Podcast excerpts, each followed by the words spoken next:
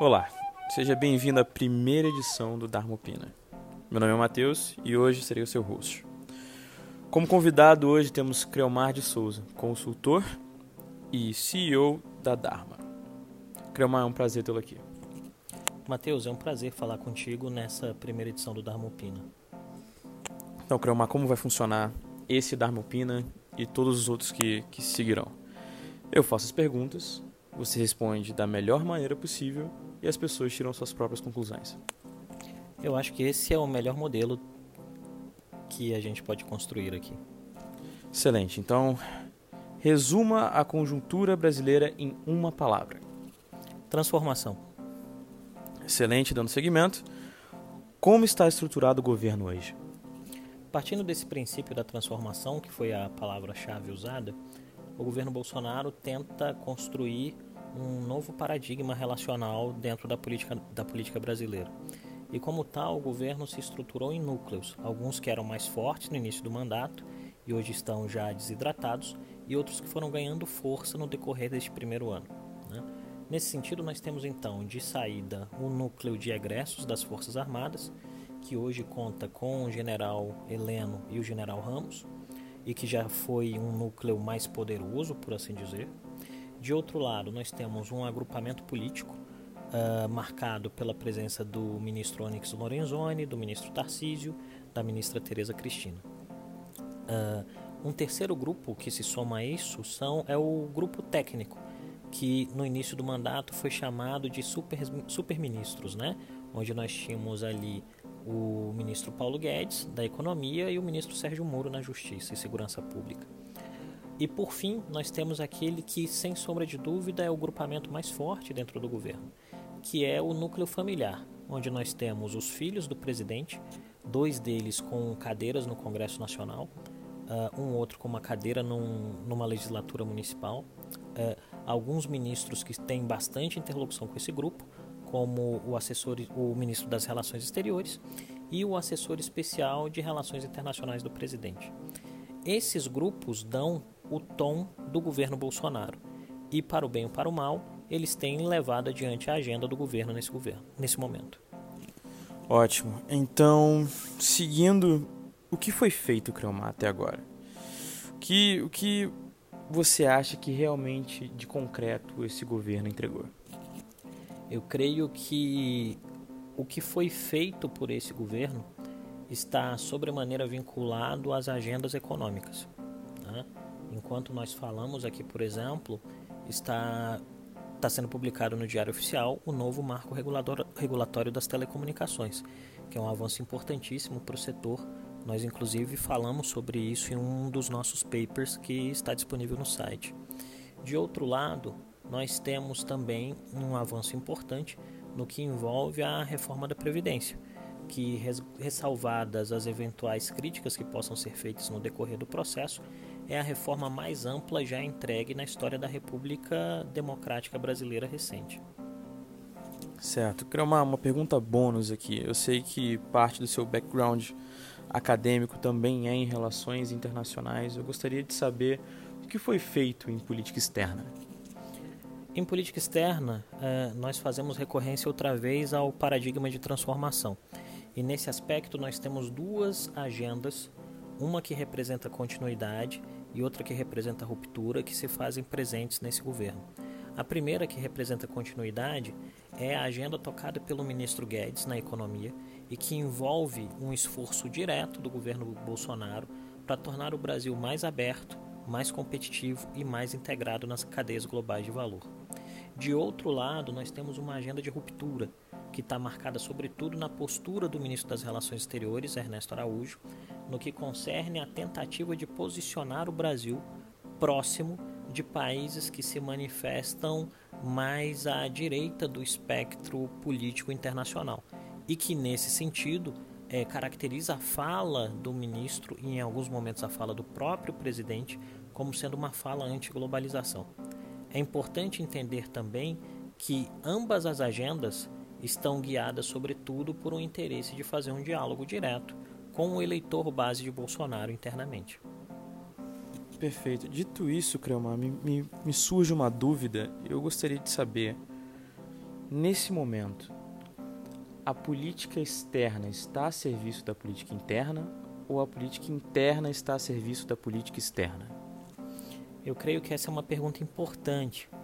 E os indicativos que nós temos até o presente momento, sobretudo aqueles que envolvem a fala do presidente da República, a fala de alguns dos seus ministros em temas que envolvem as relações internacionais, como o ministro Ernesto e o ministro Ricardo Salles, dão o tom de que a política internacional, ou melhor dizendo, os posicionamentos internacionais do Brasil, atendem diretamente ao interesse do governo Bolsonaro de manter a sua base mais fiel do eleitorado coesa.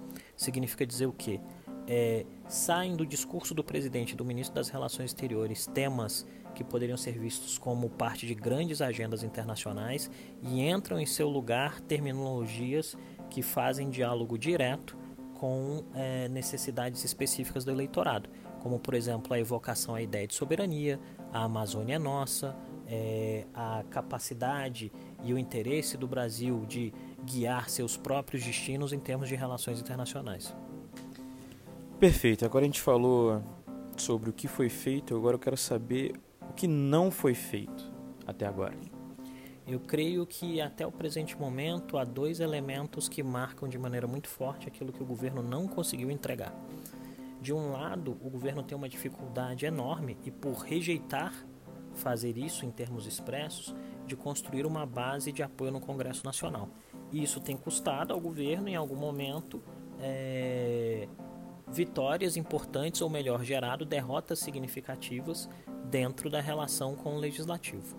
Outro ponto que vai estar vinculado a esse primeiro é o fato de que o governo tinha o interesse de avançar nas, em duas grandes reformas nesse primeiro ano: a reforma da Previdência e a reforma tributária. Enquanto que a reforma da Previdência está no aguardo da votação em segundo turno no Senado Federal, a reforma tributária foi jogada para o próximo ano. E aí isso gera um complicador, que é o fato de que ano que vem, com as eleições municipais, o segundo semestre provavelmente será um semestre de pouca atividade congressual. Perfeito, Creomar. É...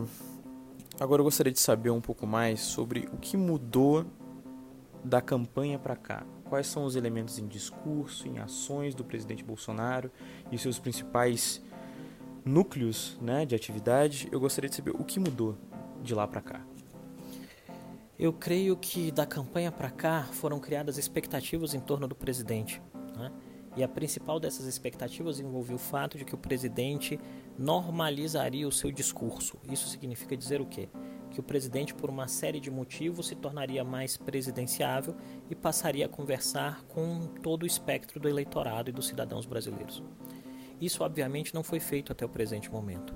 Ao contrário, o presidente tomou uma opção clara de conversar com a sua base específica de apoio eleitoral, com a esperança de que essa base lhe dê sustentabilidade, se mantenha engajado em termos de militância virtual e nas ruas e dê a ele a possibilidade de avançar as suas agendas pressionando o Congresso e a partir daí ter um caminho garantido para uma possível campanha de reeleição.